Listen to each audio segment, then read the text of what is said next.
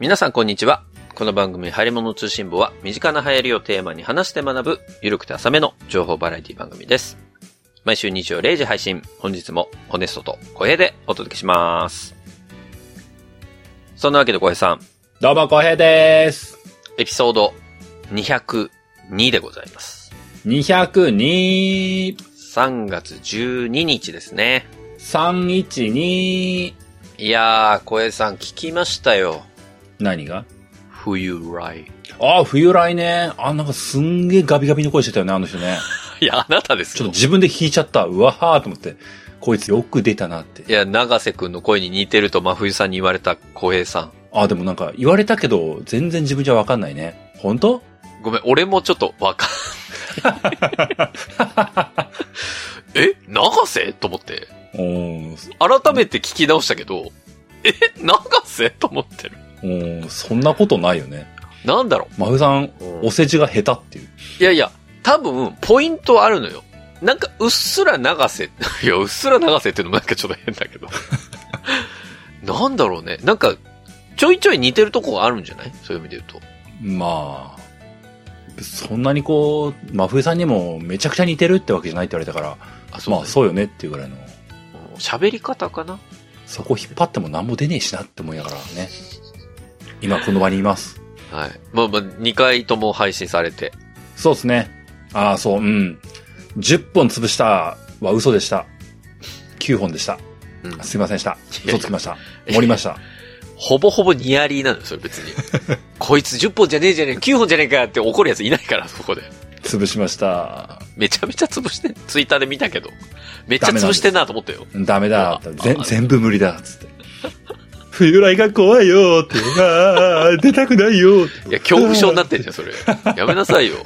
なんか、ライドさんすごい気にしてたんだから、ツイッターで。もっと軽く来てもらってよかったんだな、みたいな感じだった。いやいや。でもね、いや、私も楽しく聞かせていただきましたけど。まあ、うん。うん。一周回って家電の話に着地して、うん。自分で聞き直して、うん、これじゃなかったなって思ったね。うんいや、嘘でしょ。これではなかっ配信された後の評価でもそうなの？た。うん、後悔しかないって思ったね。いや、でも楽しかったんじゃない？こう、ハヤツ聞いてる方は普段聞けない話だしさ。まあね。まあ、俺も聞いたことないし、そういう意味で言うと。どういう感じでこう、話を展開しますみたいな話聞いたことないし。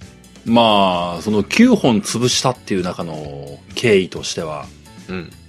まあそもそも冬来聞いてる人が何の話を聞きたいのかってことはもはや、おもんぱかることができないって途中で思ったりはしたけども、うん。じゃあ自分の得意分野の話をしようって思った時に、うん。いやー、これはまたアウェイ戦で、あの、間違いだらけのことを言ったらそれはそれでズタボロの目に遭うな。ああ、そうね。っていうことを思うと、どんどん話す候補が潰れていくんだよね。これも地雷原だ。いや、これもやばいな、とか。そうか。調べれば調べるほど、や、いや、やめとこう。うん、やめといた方が無難だ、この話は。っていう、こう、着地を自分の中でしていくからね、こう。ってことは最終的に誰にも否定されない話題を、自分の内面をえぐるしかないんだなってことを思うとね。それゲームなんとかと一緒じゃん、それ。うーん、そう、うん。その中でこう、唯一内面をえぐるとしたら、こう、キングダムハーツか。いや、よそ様の番組で愚痴を言ってどうするんだ。うん。あ、そうね。確かにね。つまり、すなわちこれは、家電の話みたいな、手をかぶった自分の話をするしかないんだなっていう着地をしたわけですが、最終的はに結局これ誰聞きたいねんっていうことはこう払拭できないっていうね。ダメだ冬来は難しいっていう。そうか。いや、確かに冬来には、春さんもいなければ、ダンさんもいないし、まあ、ホネストもいないわけなので、そうだね。こう、シミュレーションができないよね。この話をこうしたときに、どういう反応が返ってくるんだろうがわかんないから。まあね。まあそれは僕に限らずみんなそうだと思うけどもね。いや、うん、そう、僕もそうよ。結局、どういう返事が来るかわからないっていう恐怖がやばいよね。で、そうなんだよな 僕は別に、毎回小平さんのどんなボケが来るかわからない恐怖を感じてるから、まああんま変わんないっちゃ変わんないんだけど。ただ、違うのよ。小平さんの場合は、ボケてくれるじゃん。はいはいはい。僕がやってる中で、ボケが来るってわかるじゃん。うん。うん、そうだね。多分、冬来に行った時、相手はボケることはしないのよね。まあ確かにね。でその恐怖はあったよ。突然のボケはまあ来ないわな、確かにな。来ない来ない。とっさに変なところから飛んでくるボールはないにせよ、直球で、ドストレートに何の球が来るか分かんないから、確かにね。ど、どう打とうみたいな。その、初めての、こう、ピッチャーに対するバッターボックスに立った感じだよね。え？みたいな。そうだなまあ、まあそんなにね、こう他番組にゲストに出たっていう経験自体がそもそもそんなにないけどもね。うん。初めて話す人と、うーん、いろいろ自分の話題を話すって、改めて難しいもんだなって思いますね。そうだね。確かに。初めて、そうか。初めてだもんね。番組でお話しするの。まあ、真冬さんも、ライドさんもそうか。うん。なるほどね。まあ、かといって冬来2回目でも難しさ変わんねえけどな。それは心底思うな。そうね。いいや、や、だから本当に思ったんだけど、あの、3回ぐらい出てるハルさん本当にすげえって思うんだよね。だ逆に、ハルさんはテーマがあるじゃん。テーマがああるのか？ハルさんあのテーマ、結構どう考えてんだろうな。僕だったらもう3日ぐらい悩み倒すな。冬来のテーマねえぞって言って。いやいや、でもさ、違う違う違う違う。ハルさんはもう、だって真冬さんと真冬さんのお母さんがハルさん好きっていうのがあるから、多分、真冬さんから話を振られるケースが多いと思うのよ、ハルさんの場合。そうか。うんうんうん。うんまあ、うん。だからなんだって話でもあるんだけど。うん、だからといって難しさ変わんないか。そうか。まあまあね。あの、まだ聞いてない方は、冬来、えー過去2回、小平さん出てますんで、そうですね。ぜひ聞いていただきたいなと思いますし、あの、前回ね、私 P&G マフィアやりましたけれども、はいはい。あれ？その時か、その前かな、おうん。便りで、お姉さんが教師に転職されるんで、ウィルバリア送ろうと思ってましたみたいな。ああ、ありましたね。話あった時に、ウィルバリア、リニューアル前だよ！って言ってましたけど、調べたらリニューアル後でした。5でした。ああちゃあ、そんなに経つかっていう、なんか自分でもちょっとびっくりしちゃったんですけど。そっかそっか。だから、ちょうどね、ウィルバリア発売がコロナの直前だったのよ。ーうんうん。まあ、それで、残念ながらウィルバリアはうまくいかなかったのかなって感じでしたけど。まあね、そんな気するよね。うーん。なあまあ、タイミングかーっていう感じだけど。難しいうなウィ。ルバリア、そんな時期だったんだなーっていうのはちょっとね、思い出しましたけどね。うんうん。はい。まあ、そんなわけで、今日202回をですね、うん。今日小平さんの回なんですけど、うんうん。まあ、何をやるかは本編にね、入ってから説明いただくとして、はあは今日が広告の第3回最後なんです。あ。おずるっとラーメントークの話がやってくるんですか？やってくるんですよえ？ー前回は盛り上がりに盛り上がったあの広告。どんだけ喋るんだお前らみたいなぐらい喋っちゃったけどい。や、ほんとよ。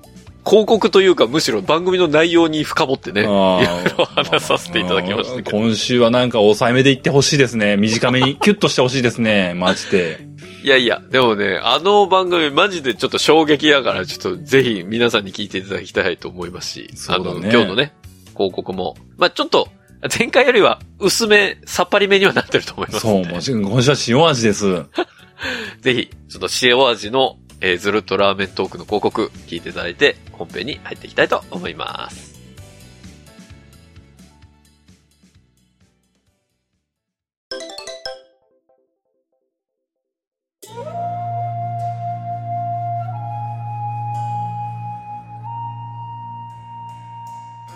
突然ですが、ホネスさん。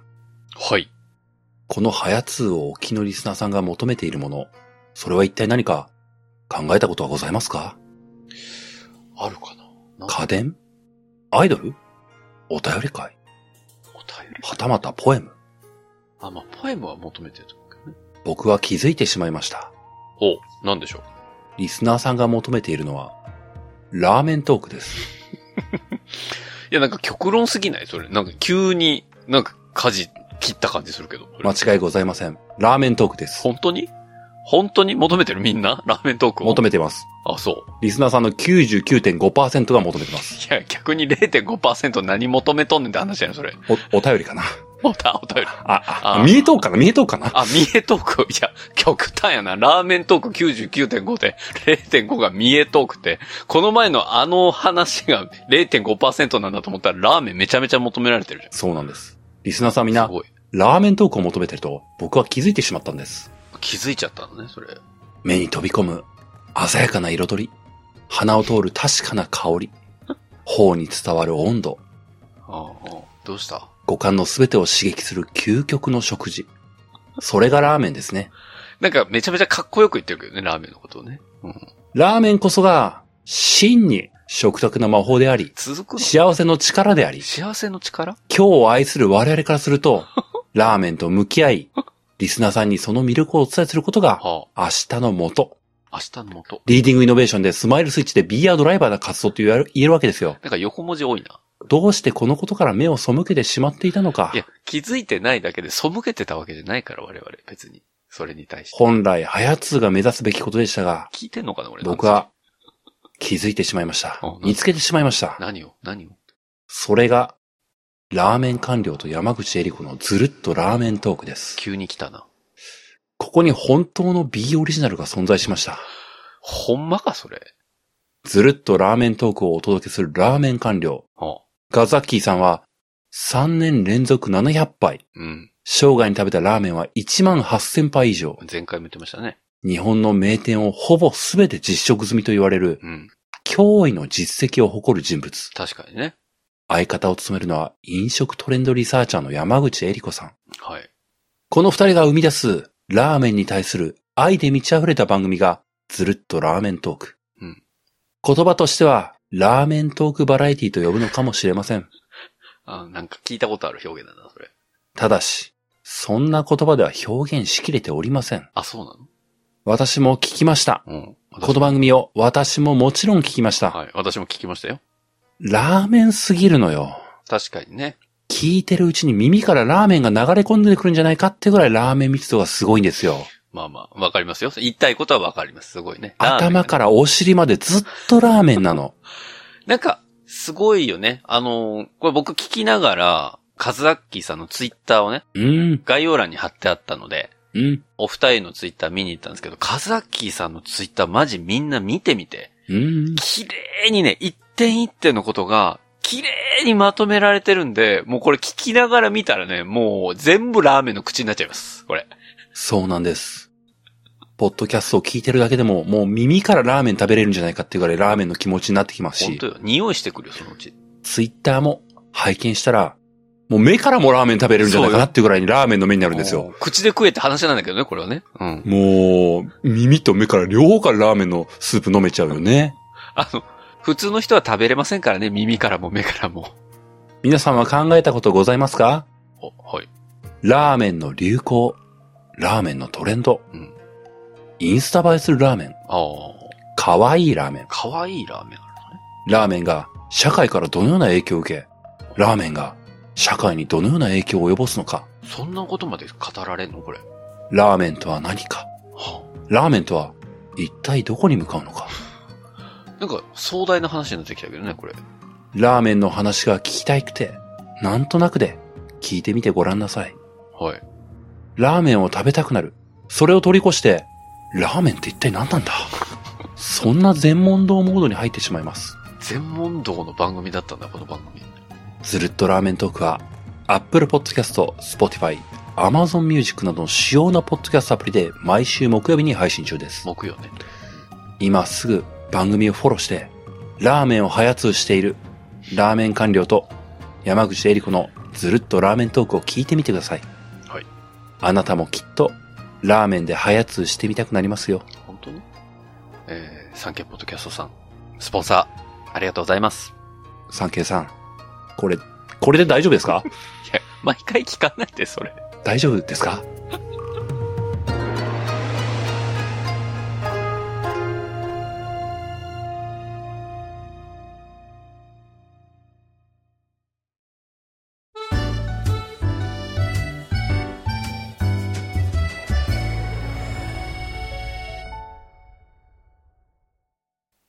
本日は、ドカデンの話をします。ど、ど、ど、ドカデン？ドカデーンなんか野球漫画かなんかですか？さあ、行くよみんなドカデンの話だよいやいや、なんか、ドカ弁しか思い浮かばないです、今。そんなつまんないこと言って、ドカベンじゃないよドカデンだよドカ伝を知らないの、まず。何、ドカ伝って。えードカデン知らないの？知らないです。カタカナでド、そして漢字で家電。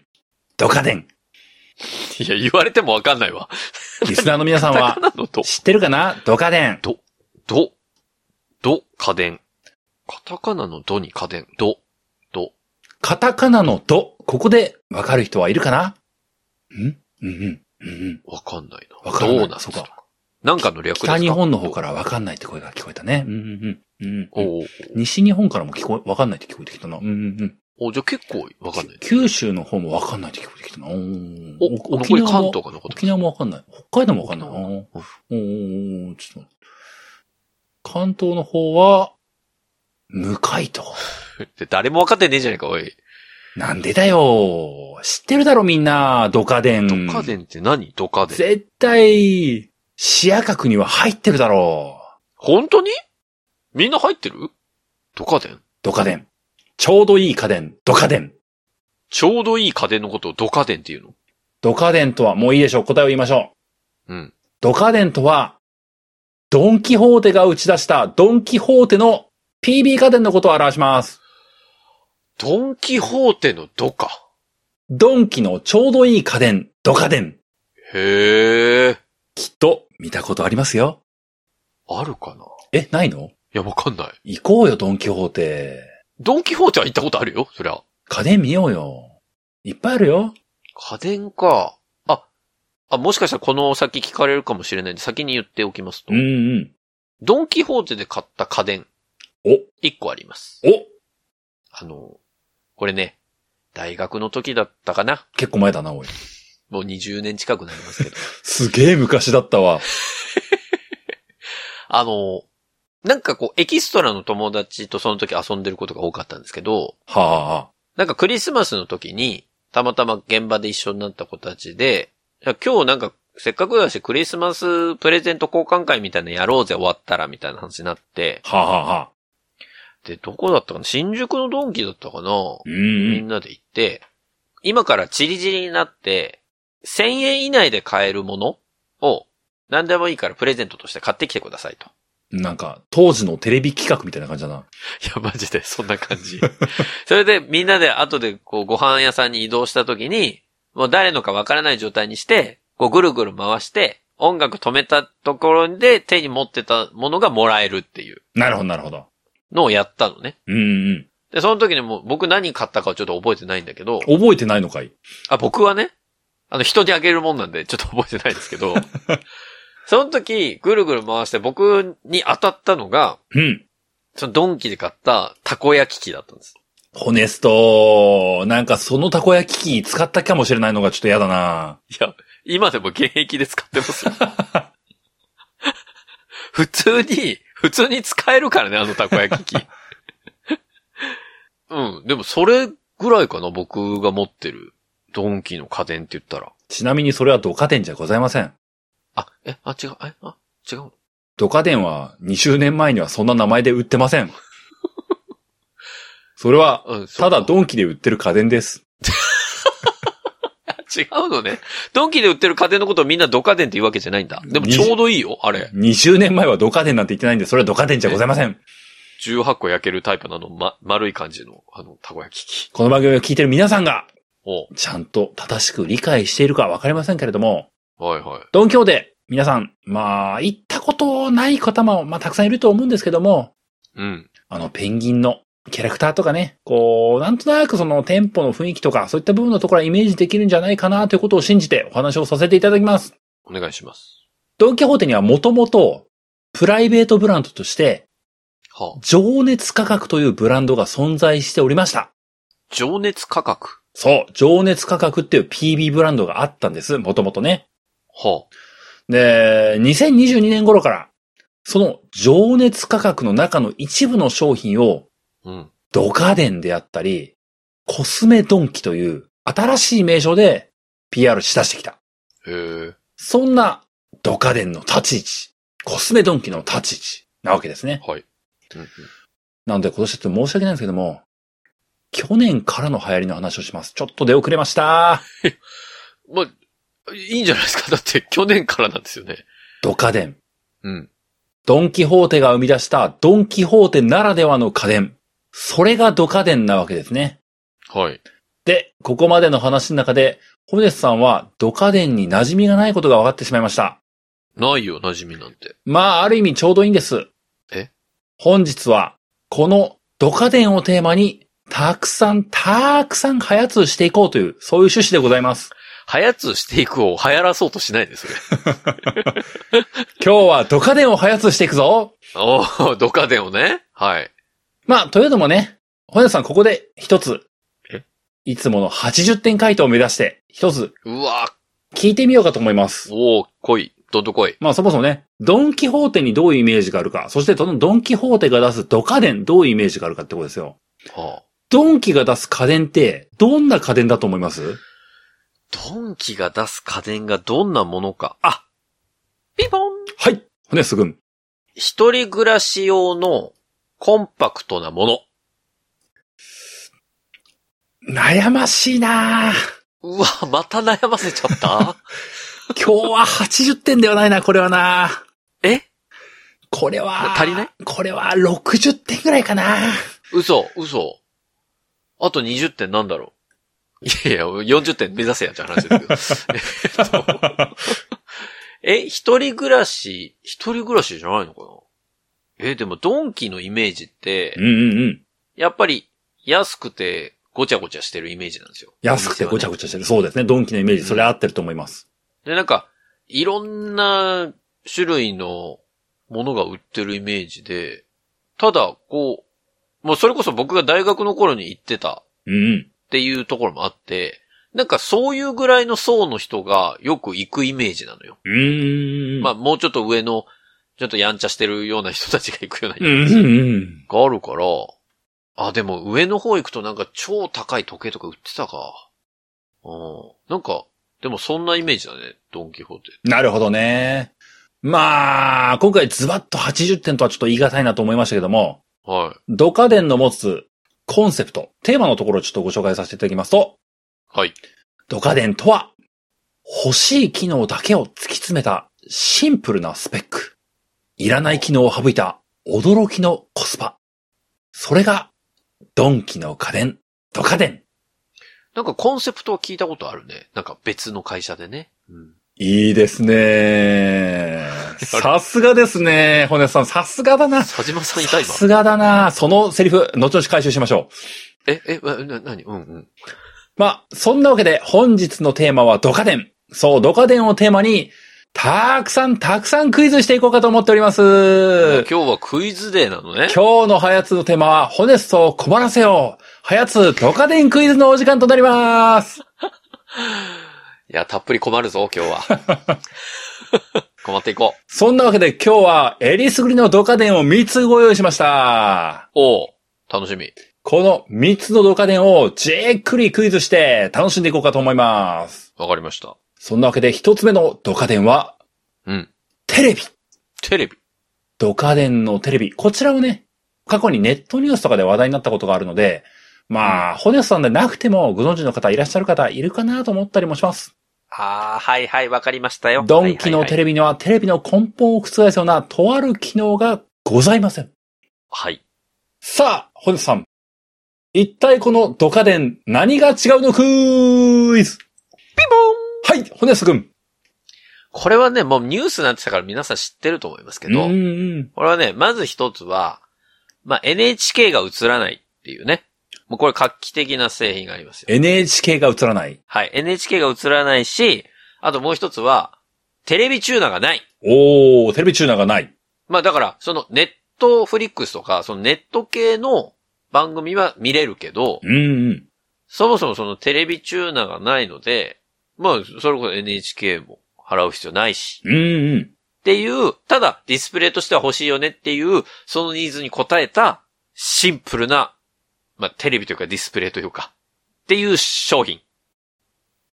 100点満点でございますありがとうございます。出ちゃいました。100点出ちゃいました。60点と100点足して今のところ平均80点。素晴らしい取り返しましたよ !2 問の中で合計160点を獲得しました素晴らしいよかった。取り戻してきましたね。本田さんさすがですね。平均80点の男。すごすぎる。すごすぎる。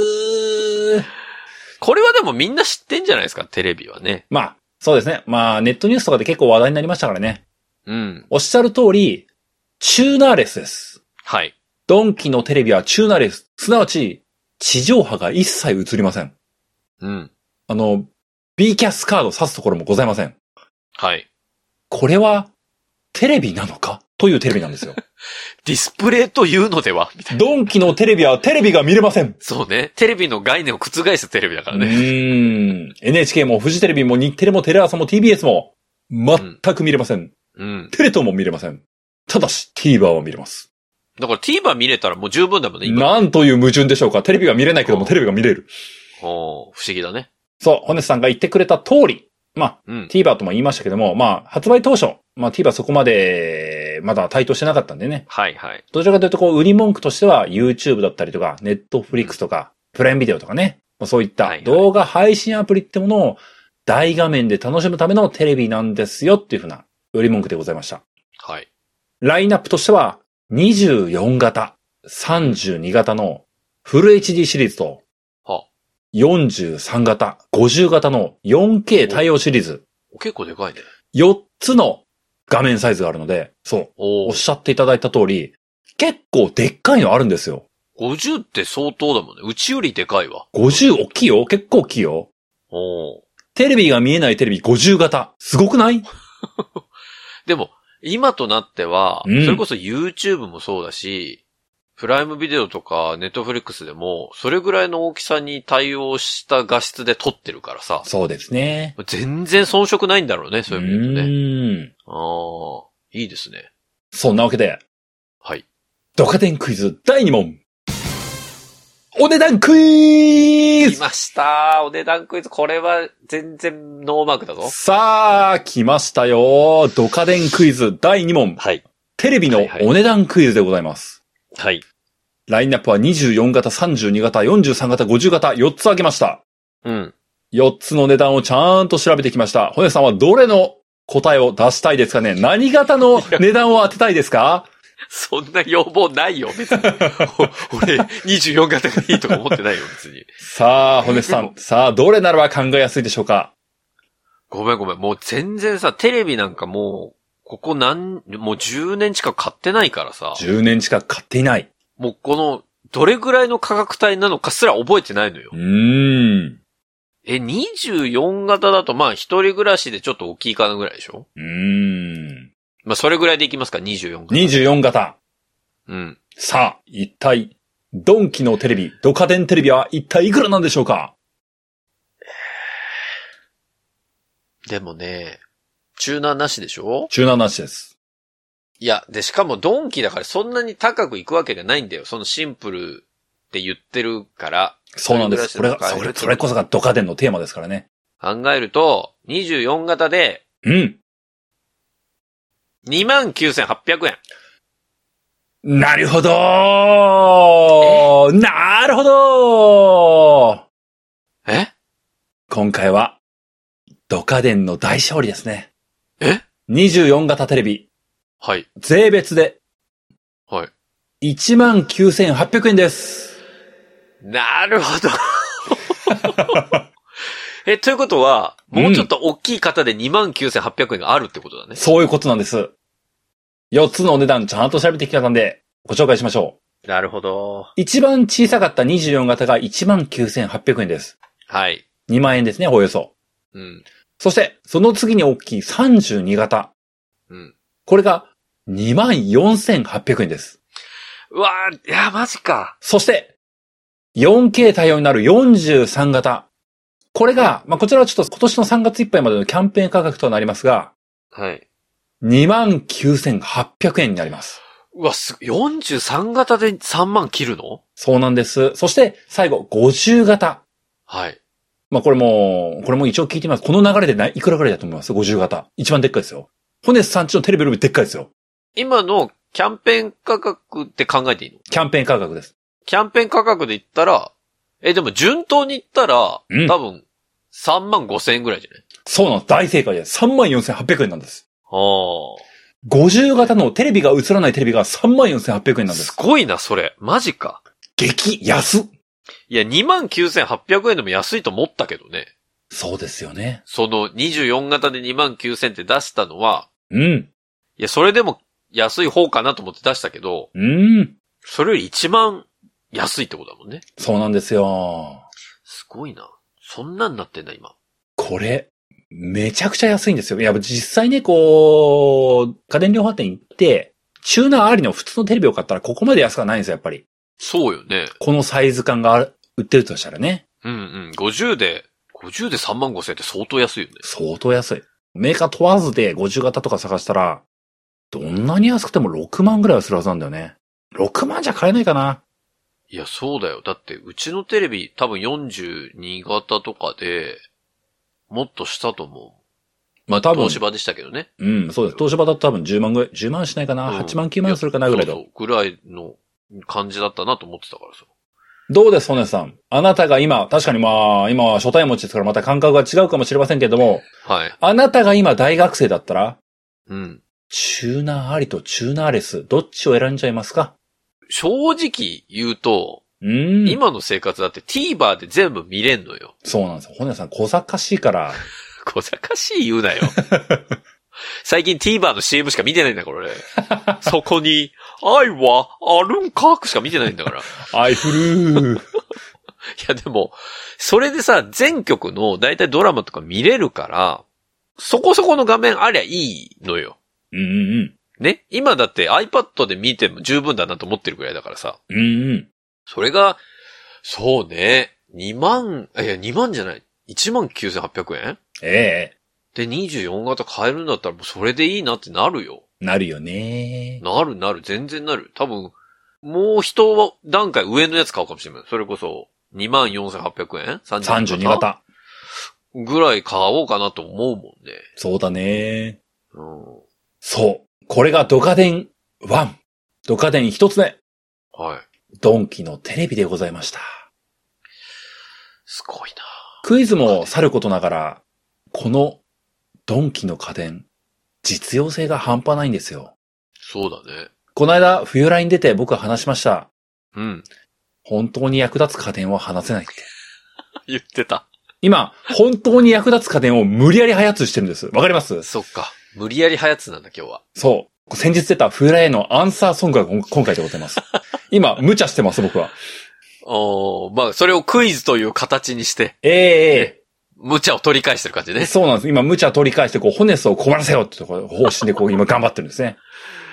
いや、でも、今のところ80点回答、まだ続けてますから。そうですね。まあ、クイズは残念ながら、そう、クイズもね、こう、ジャッジが難しいね。今のね、こう、当たってるような、当たってないような。うん、難しいですね。そう。だから僕はいつも中途半端なんですよ。ここでね、だから42型の金額当てちゃダメだったんだよね、多分ね。本当に。多分、いきなり39,800円とか言って、50型もそんなに金額ないのかよが多分、あの、普通のテレビ番組とかだったら、そ、その回答が正解なんだけど、微妙に当てちゃうっていう。そうなんです。ハヤツもまた、チューナーレスでございました。誰がチューナーですよね、おい。そんなわけで行きましょう。ドカデン二つ目はい。ドラム式洗濯機でーす。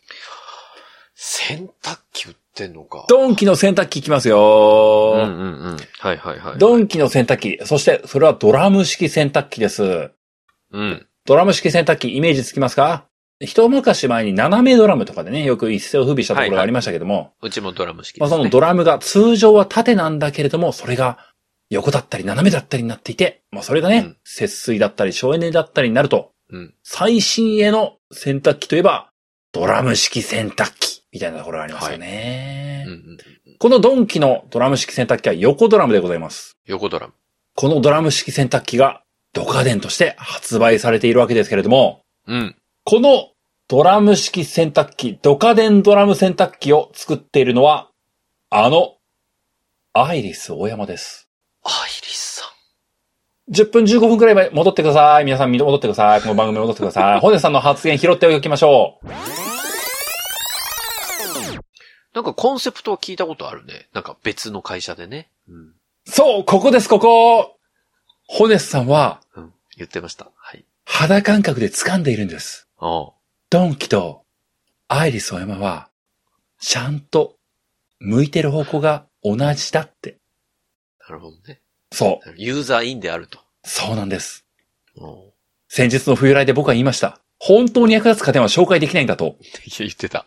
今、ドンキとアイリスオーヤマが本当に役立つ家電を作っちゃってる。今そこを無理やり早通しようとしておりますよ。はい。さあ、そんなわけで、一体、どこがドカデンなのかクイズ どこが、そんなクイズある？未だ聞いたことないよ。で、どこがドカデンかクイズなんで聞いたことないよ、俺。さあ、ドカデン、ドカデンといえば、いらないものを徹底的に省いた、うん。本当に役立つ家電。うん。この、ドンキのドラム式洗濯機は本当に役立つ家電なのかもしれません。ほさあ、このドラム式洗濯機は普通あるだろうという機能が省かれております。う。ええその機能とは一体何なんでしょうか？これは難しいよ。だって、機能なんて腐るほどあんだから、ドラム式洗濯機。そうですね。洗濯機に機能は腐るほどありますね。でも、うん。もう、その、やっぱ開発者視点で考えよう、これは。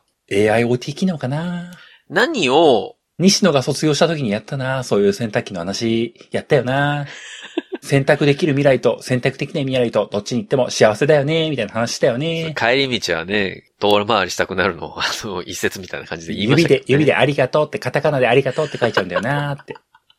ね、あの、なんかスケッチブックみたいなのパッて出してね。今日、あの、この話題出してるね、意味もなく、このためだけに僕 PV 見直してましたからね。いや、そのためだけに見直したんかい。今この話をするためだけに見直しましたからね。ちょっと、乃木坂さんのネタぶっ込んどかないな、みたいな思いましてね。懐かしいね、西野の話題ね。西野頑張ってなと思いながらね。何個か候補あるんですよ、今。お、なんでしょうか？削除できそうな機能何個か候補あるんですう。ーん。それ一旦全部言っていいですか？はい。?1 個目は、だいたいドラム式洗濯機って、うん。その大手さんが出すのって、基本的にうん。乾燥機能ついてるのが多いんですよ。うーん。その洗濯終わったら自動的に乾燥までしてくれてっていうのがあるんだけど、ありますね。1個目はその乾燥機能をそもそもつけてない。要は乾燥なしでもう単純な洗濯機能だけっていう案と、うん、うん、もう一つは、うん。うん。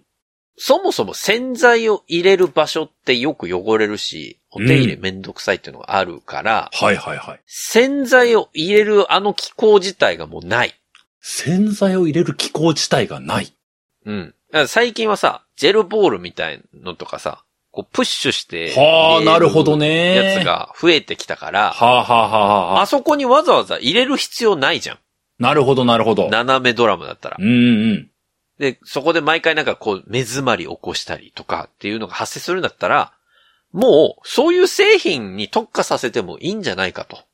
で、そこの機構をわざわざ、なんか、外せるようにしてとかっていうことを考えずに、うん。もう、シンプルな洗濯機。じゃんみたいなものなるほど。が、三つ目のパターンがあるんですね。あの、もうそもそもすすぎを一回しかしない。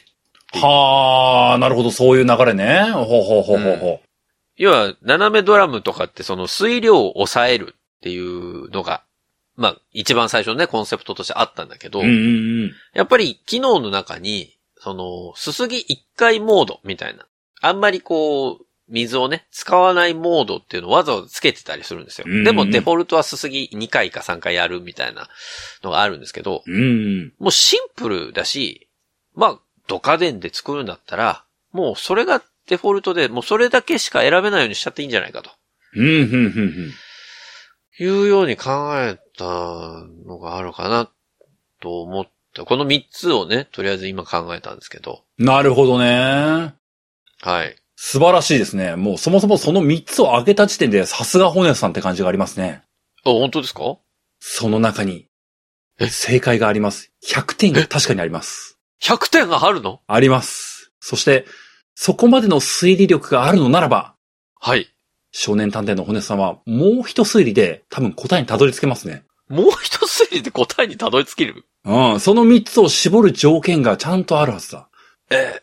ドンキホーテ、アイリスオーヤマ、ユーザーイン。ユーザーイン？答えはある。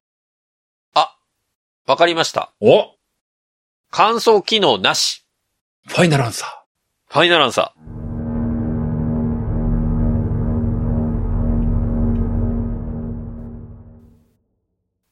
大正解ですやっ素晴らしいですね。100点出しちゃいましたー。わかりました、これ。あれだ。決め手は？多分、アイリス大山的には、うん。分けちゃえばいいって考え方なんですよ。だから乾燥機だけを別で売ってるんだ。あ、そっちか。あ、そうか、そうか。いや、違うの？え、違うの？なるほど、その推理か。まあまあまあまあまあまあ、ある、まあまあ、そ,、まあ、その、そうだな。そのパターンも確かになくはないな。あの、まあ、ただ 僕も別にここに答えは、アイリスオーヤマとしての目線としての答えはないんですけど、アないんですけども。イリス大山の方ではないですもんね。ないんですけども。ねあの、ホネス君が挙げてくれた3つのその選択肢。はいはい。その中で、うん。コストを大幅に削れるのは、あ、そうだよね。乾燥機能を削るしかないんですよ。そうだよね。そう、他は別にお金削れるわけじゃない、言うほど削れないね、残りの2つはね。そっかっそっか。そうだね。ていう目線で、答えは一つに絞れるだろうと、まあ僕のガイドがあったんですけども。なるほどね。いや、そうそう。だから、乾燥機能つけるとどうしても高額になるなとは思ってたから。うん。で、分けたらね、乾燥機だけでも売れるしね。そうだね。そうそうう。んその考えも確かに成立する。なるほどね。そんなわけで、このドンキのドラム式洗濯機、かっこ、製造はアイリスオーヤマ、かっこ閉じ。これはうん、乾燥機能がございません。なるほど。ここまで聞いて、ひょっとすると、日々の洗濯を頑張ってる方からは、え、ドラム式洗濯機買って乾燥機能ねえの？みたいなことを思う方もいらっしゃるかもしれない。はい。そうです。ドラム式洗濯機って乾燥機能が魅力ですよね。うん。それは大いにあると思います。はい。なんで僕としても、この乾燥機能を削るっていうところは、賛否分かれるかもなーって思ったりもします。うん。ただ、その大いなる一点。まあ別にね、フォローしてあげる必要もないかなと思いますけども、小江さんもわずかばかりに良心があったりもするんでね、はい。この削った部分の魅力、多少は補足してあげなければならないと思ったりもしています。うん。ただしその前に、え？お値段クイズまた来ましたか。来ましたよお値段クイズさあ乾燥機能が削られたドラム式洗濯機。えー、全くわかんないな。一体いくらなんでしょうか？今回も、キャンペーン価格で売っております。3月いっぱいまでキャンペーンです。いや、もう全然、洗濯機の値段とかマジでわかんない、今。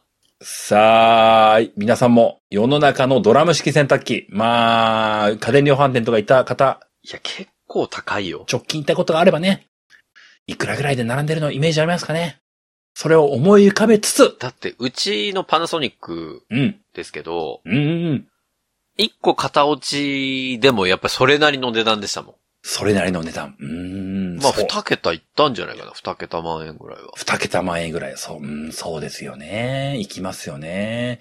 まあ、型落ちでもそうだっていうのはあると思いますし、うん。まあ普通に最新鋭で並んでるのは、まあこういうのもあれですけども、30万とか超えますよね。そうだよね。それぐらいするよね。まあ洗濯機の最上位ってそういう金額しますよねっていう。うん。するする。そういう前提感の中で、ドカデン、カッコ、製造アイリス山、過去閉じ。一体いくらなんだろうかないやまあ、こんだけ今日こういうね、なんかこう、さも安いのが来るよみたいな前振りをしてるからね、結構クイズとしては不利なんですけどね。さあ、ホネスさんはどういう回答を出すかな正解を当てに行くのか、空気を読むのか、100点を取りに行くのか、どれなんだろうなうーん。試されますね、ホネスさんが。うーん。ー、今すごい迷ってるわ。僕の、これぐらいだったらいいなの金額はあるの。おほほほほ。今もう出てるのね、それは。うんうんうん。ただ、一方で、そんな金額なわけないやろっていう声がね、聞こえてくる。なるほど、ね。庭さんの声で。心の庭さんがいるわけね。心の庭さんが、なわけないやろって言ってんのよ、ずっと。いやー、でも、言っとこうかな。この金額、まあ、間違え、まあ、だって、当たるわけないんだから、この、そもそもの話、金額何にも知らないんだから。行きましょうん。う。まあ、そんなわけないやろ価格で、ちょっと行きます。なるほど。54,800円。なるほどえ？どっち？正解は、はい。税別でうん。3月いっぱいまでのキャンペーン価格ではい。4万え？9800円です。うわー。俺最初5万だと思ったのよ。ちなみに、キャンペーン適用前の価格はあ、はいはいはい。5万9800円です。うわー、なんじゃそれ。ホネスさんは、間を見事に抑えました。ちょうど間じゃん。これ、80点ですね。すごいな。いや、俺直感的に5万かなと思ったなるほど、なるほど。の。5万で心の庭さんに、なわけないやろって言われたの。そうですね。5万なわけないよな。そらそうだわ。5万なわけがないわ。うんうんうん。いやいや、だから普通に考えて、大手さんが出しても、片落ちでも十何万する。そうだね、するね。それでさ、ドカデンとはいえ、うん5万なわけないやろで、プラスしたのが4980円だったのよ。そしたらその4980円いらなかったの。すごいね、5万切るの？4万9800円。キャンペーン価格ですけどね。乾燥機能ないだけで？そう。まあ、乾燥機能がないだけとは言い難いよ。アイリスオー山さんの努力の結晶だとあ、思いまあますけど。、そうね、ごめんなさい。それは、それは私の失言ですけど。いやいや、でも、にしてもよ。すごいな。まあ、この番組をお聞きの皆さん、ホネスさんって、結構、安い安いを攻めるんですよ。うん。そのホネスさんを下回るって結構異例なんですよね。いや、俺だって、ありえないと思ったもん。だからその、5万ですらありえないと思ってたからう、ーん。そのありえないをキャンペーン価格とはいえ、下回ってきましたか。ええで、まあ、途中言った通り、乾燥機能がない。まあ、これ結構、ドラム式洗濯機としては魅力半減なんじゃないのってことを思う方いらっしゃると思うんですよ。ぼ正直僕はそうだと思うんですよ。はい。せっかく買うなら乾燥機能欲しいもんね、ドラム式って思ったりもすると思うな、思うと僕は思うんですよね。はい。で、ただし、まあ乾燥機能を削った。うん。まあここは、まあアイリス大山さんのユーザーインの思想を少しフォローさせていただくわけですけれども、はい。ちょっとだけ機能の説明させていただくと、うん。乾燥機能はないんですけども、それをフォローする形で、温水コースっていうのがあるんですね。あ、温水コースね。うん。で、温水コースって何って言われたら、洗濯をするときに、あったかい水を使ってやります。はい。で、あったかい水を使って、すすぎまでしますっていうコースがこの洗濯機には搭載されてます。はで、温水を使うっていうことは、まあ、洗剤の洗浄効果を高めるってものが、そもそもの機能の生まれた部分だったんですけども、あ。はいはい。それをすすぎにも使っちゃう。うーん。すなわち、洗濯物が温まるんですよ。はいはいはいはい。どういうことか。部屋干しとか、そういった干すという乾燥させるときに、うん。温まっていると、そもそも乾燥が早まる効果。そして、シワがつきにくくなるという効果があるんですね。はあ。なので、乾燥機能は削っているんですけども、うん。そこに対するフォローがされてるっていう洗濯機なんですよ。だから部屋干しとかが多くなってきていても、乾く時間が、そういう意味でも半減する可能性があるってことね。そうなんです半減とまではいかないにせよ、まあ、通常冷たい水でやるときよりも早く乾くことが全然あるので、まあ乾燥機能なかったとしても、プラマイ、ちょいプラぐらいかもねっていうような設計にはなってるんだ。そうなんです。はあ。で、まあ、まあ、ここだけね、アイルズ山さん、ひいきみたいなこと言っちゃいますけども、うん。乾燥機能があったとしても、うん。洗濯して、まあ、すすぎして、乾燥して、うん。要は、ボタンピッて押してから、完了まで長くなっちゃうんですよ。長いね。で、乾燥終わって、そのまま入れっぱなしってわけにはいかないじゃないですか。そうね。その、洗濯機頑張ってるタイムが長くなってしまうのでは、それはそれで困るよねっていう考え方も、あるじゃないのというのが、ユーザーイン思想なんですね。まあ、正直、その乾燥機能によって、普段こう、洗ってるドラムが熱くなることにより、うん。このドラムの外側に、やっぱり、こう、乾燥で出た綿ぼこりとかが張り付いちゃったりするんですよね。うーん。で、ちょっと匂いが生乾きっぽいのが出てきたりとかっていうのは、ドラム式洗濯機使ってる人あるあるの悩みだとは思うので、うーん。そういう意味ではそれはないってことだもんね。そうですね単純な洗濯機のだけだからね。なので、このドカデン、ドラム式洗濯機は、魅力として大きなポイントを削ってはいるんですけれどもね。このドラム式洗濯機の魅力というものをね。削ってはいるんですけども、それに対するフォローアップの機能がある上で、あり余るコストメリット。そうだね。これが、アイリスオーヤマのユーザーイン思想。そして、ドンキホーテのちょうどいい家電、ド家電なわけなんですね。まあだから、斜めドラム式とかドラム式のね、横ドラム式の洗濯機を買いたい人の中で言うと、まあ圧倒的に安いでしょうね。圧倒的ですね。はああ、ダメダメ。役立つ話しちゃった。こんなの早通じゃない。さあ、次の家電行きましょう。最後ですもう時間もない。あ。はい。ド家電。三つ目。最後は、電子レンジです。電子レンジ来ましたよ、皆さん、電子レンジ。電子レンジです。さあ、ねこれつい先日、象印さんのエブリノの紹介もしちゃいましたから。いろいろ公式さんにね、これ違うよってね、指摘があったわけです。ええええ リスナーさんの皆さんも、電子レンジの昨今、近年の考え方というもの、エブリノの話の時しまししましたからね。しました。ある程度ご認識済みかと思います。ええ、認識してますよ。その流れの中で、何がドカデンなのかクイズをしていくんですけれども、うわ、怖っ。うん。まあ、近年の電子レンジ、どういうのが売れ筋なのか、エブリノの回を聞いていれば、リスナーさん皆さん、ちゃんと分かってますよね？まあまあ、わかってるよ。ホネスさんならずとも分かってますよね？ああ、もう皆さん聞いてますからね。大丈夫ですか？はい。ゆうかっぺさん分かってますか？いや急に名前呼ばれた。え？そういうことじゃないですよ。いや答えてない、ゆうかぺさん今。はじめちゃん分かってますか？あ、もちろんって言ってますね。あ、あ、分かってる。うん本当かな？答えれる？おおそうそうそうそう、そういうことよ、そういうこと。合ってたのはじめちゃんは合ってたのね。うちゃんとすごいね、分かってんね。さすがだな。じゃあ、ホネスさんにはちゃんと80点を出していただきましょう。わかりました。さあ、ドカデン。三つ目、電子レンジは一体、何がドカデンなんでしょうか？何の機能が削られているんでしょうか？さあ、お答えください。うわ、機能？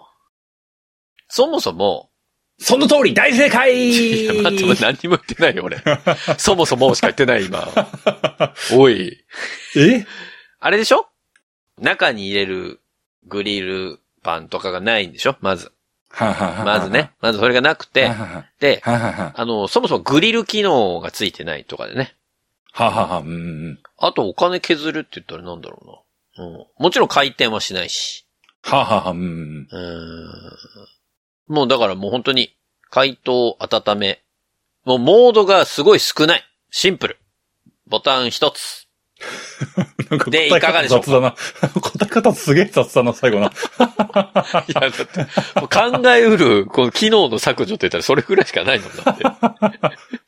ボタン一つしかないとかね、その、その選べるコースが少ないとか、その、付属のものが別別売りになってるとかでしょ？きっと。まあ、うーん、基本大正解なんですけども、答えが雑なのでマイナス20点結果80 80点やないかいおい点80点やないかい。ええまあ、正解でしょう。うーん、そうなんです。このドカデン電子レンジは、はい。ほとんどの機能がございません。残っているのは、はい。温めと解凍機能だけなんです。おー、すごい。さっき言ったような感じだ。おー、本当だ。そう。ええ。それこそ、エブリノの話をした回に、お僕らが、基本これ、この辺しか使わないよね、みたいな話をした部分しかないんですよ。ああ、もう本当にそれに特化させたんだ。ドカデン電子レンジでできることは、温めと解凍、そして、出力ワット数がうん。200ワット、500ワット、700ワットの3段階に調節できる。おうこれだけあ、でも700選べるんだ。そう。ええすごくない？すごい。機能を削り切った上で、微妙にちょうどいいとこ選べんの。だから、オーブン機能はないってことね、もう完全にね。ないです。オーブンレンジじゃないからね。オーブン、グリルはないです。もう電子レンジだけなんだ。もう。そうです。はあ。削りに削った削ったね。電子レンジ。そう。誰もがわかってる。わかっているんですよ。もうこれでいいんです。そう、これでいいんですよ。はい。中高級の電子レンジなんていらんいらんいらんって。この間、ゾウちゃんがアンケート結果取った通りなんですよ、まさしく。そうだね。確かにね。もう、先日ね、一生懸命エブリノのご紹介をさせていただきましたけれども、うん。エブリノの価値があることはご理解いただいたと、リスナーの皆さんも分かってると思いますけども、浮き入れ字ね。うん。それでも、この、ドカデンの電子レンジは、もう、一本筋が通った、本当にこれだけでいいでしょっていう削り切った形。うん。究極系なんですよね。なるほどね。そんな流れで、はい。最後の、お値段クイズこれが怖いんですよ、これが。さあ、行きましょう。本日最後のクイズは、ドカデンレンジのお値段クイズです。もう全くわからんね、ここまで来ると。さあ、ホネスさん。はい。あなたのお家にあるビストロ、それをもう投げ捨てて、これに置き換えてもいいんじゃないの？っていう意味で、本当に求めたレンジがここにあります。オーブン使ってますから、最近は。ここにありますよ。その電子レンジの価値ないでしょ。これだけでいいでしょっていう電子レンジがここにあります。はい。この電子レンジは一体、いくらなんでしょうか？いや、もうね、さっきのこの2回の安値を聞いてるから、もうとんでもない金額しか思い浮かんでこないんですよ、もう。もうこんな金額はありえない。まあ、これでもさすがにこの金額はありえないから、ええー、わかんないな、もうマジで。うん。その単機能に絞っていくらか。ええまあ、ありえないと思いますけど、いいですか？じゃあ。いいですよ。ちょっと、なわけないやろ回答いきますよ。うんうんうん。ごめんなさいね。庭さん勝手に使っちゃって。庭さんがなんかドケチな人みたいになってきたなんだかな。えっ、とね。いや、何パターンかあるな、これ金額。いやー、まあでも行こう。これはちょっと、なん冒険ですけど。うん。9800円。正解は、税別で、7980円でーす。もう一パターンは8500円だったのよ。そんなわけで、ホネスさんは、やっぱり、ピタリは当てませんね。ありがとうございましたまた、ドカデンクイズでお会いしましょうえ、マジで？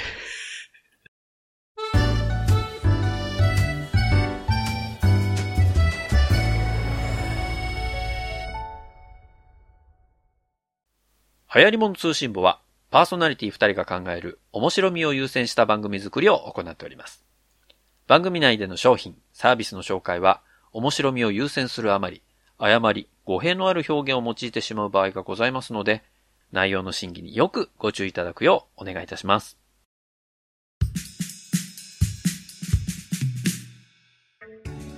エンディングです。あ、言いましたけど、ドカデンクイズもう無理だ。疲れた。え、な、7000円 ?7000 いくら？7980円。いやいやいやいや。すげえな。でしょ？あ、これもアイリス？あの、電子レンジは違います。あ、違うんだ。メーカー明かされてないんですけども、まあ、多分山善さんとかその辺じゃないかな。あ、山善さんね。多分ね、多分、超多分。分だけどね。適当に言ってますけどね。いや、でも、8000円、まあ、8000円ぐらいってことでしょ？税込みでね。うん。すごいな。マジか。そんなことになってんだね。ドカデン。そう、もうね、これから、それこそね、新生活始まりますよ、みたいなところでね、家電いっぱい買わなきゃな、みたいになるときにね、こう、家電量販店とかでね、こう、何万円でこれ一通り揃いますよ、みたいなものを、ある。完全に全部下くぐるんですよ。やべえの、これ。マジで。そうだよね。完全に全部下くぐるの。すごいよな。あの、とんでもねえのよ。えちなみに今ね、うん。僕大学卒業してもうすぐ15年とかはあ、はあはあ、ですけど、15年 ?15 年か。15年 ?15 年？あ、大学卒業してね。はあ、はあはだから、大学入学から言ったらもう20年ぐらいじゃないですか。あ、そうだね。で、その、大学入るタイミングで僕東京来たんで、東京っていうか関東圏に来たので、はあ、はあはその時にやっぱり、ジャスコというか、イオンのあ、ジャスコね。新生活応援パッケージみたいなの買ったの。うん、ジャスコでね。で、その時に入ってたトースター？うん。トースターと、そのパッケージに入ってたか別で買ったか覚えてないんだけど、炊飯器を今でも使ってんのね。だで、まあトースターはもうフルで毎日パン焼いてるし、ー。ドアー。炊飯器は新しいの買ったんだけど、アイリスさんって。うん。あの、そのご飯を炊かない、なんだろうな、こう、チャーシューとか作れますみたいな時に、そっちのちっちゃいやつを使ってるんだけど、はそっちのね、炊飯器、よくよく見てみたら、あ。は2004年製の象印だったんです。まだ動いてるわと思って。あ。元気だぞ。そう。骨すときで元気だぞ。意外とね、あと、うちの加湿器チ、ャーシュー作るぞ。あの、沸騰型の加湿器も象印さんですし、うん買ったね。あの、天井かびるんじゃねえかってぐらいでね、もくもくしてたって言ってたよね。そうそうそう。でも、すごく潤してくれてます、うちのね、リビング、ダイニングを。はなんで急に象印さんフォローすんの？い。いや、フォローしてるんじゃないんですよ。たまたま、あのことをきっかけに、うちの象印製品何があるのかなってぼやーって見てたら、え、これ象印じゃんみたいな。でちょっと目につき始めちゃったっていうね、感じですけど。そうなんですよ。そうか、ドカデンすごいね、そう考えると。本当になんかすごいしか言ってないけど今日。そうなんだよ。まあ、リスナーさん皆さんどう思いました？こう、本当にはや、役立つものを早通するとこんな感じになっちゃうんですよ。テンションで押し切るしかない。そうなんだ。俺突っ込めないんだよな。金額外れたわしか言えないんだよな。ああ。やっぱ複雑回帰な変な機能欲しいな。ああ、欲しい欲しい。メメーカーの皆さんお願いします。あの、やっぱり余計な機能が欲しいです。ああ、ステークアッシェ言いたいもん、俺。もう一回。いや、あっちもシンプルなのよ。あの、機能的にはシンプルなんだけど。でもポエムあった方がやっぱりね、いじりやすいっていうのはあるしね。そうだな。うんそうか。なるほどな。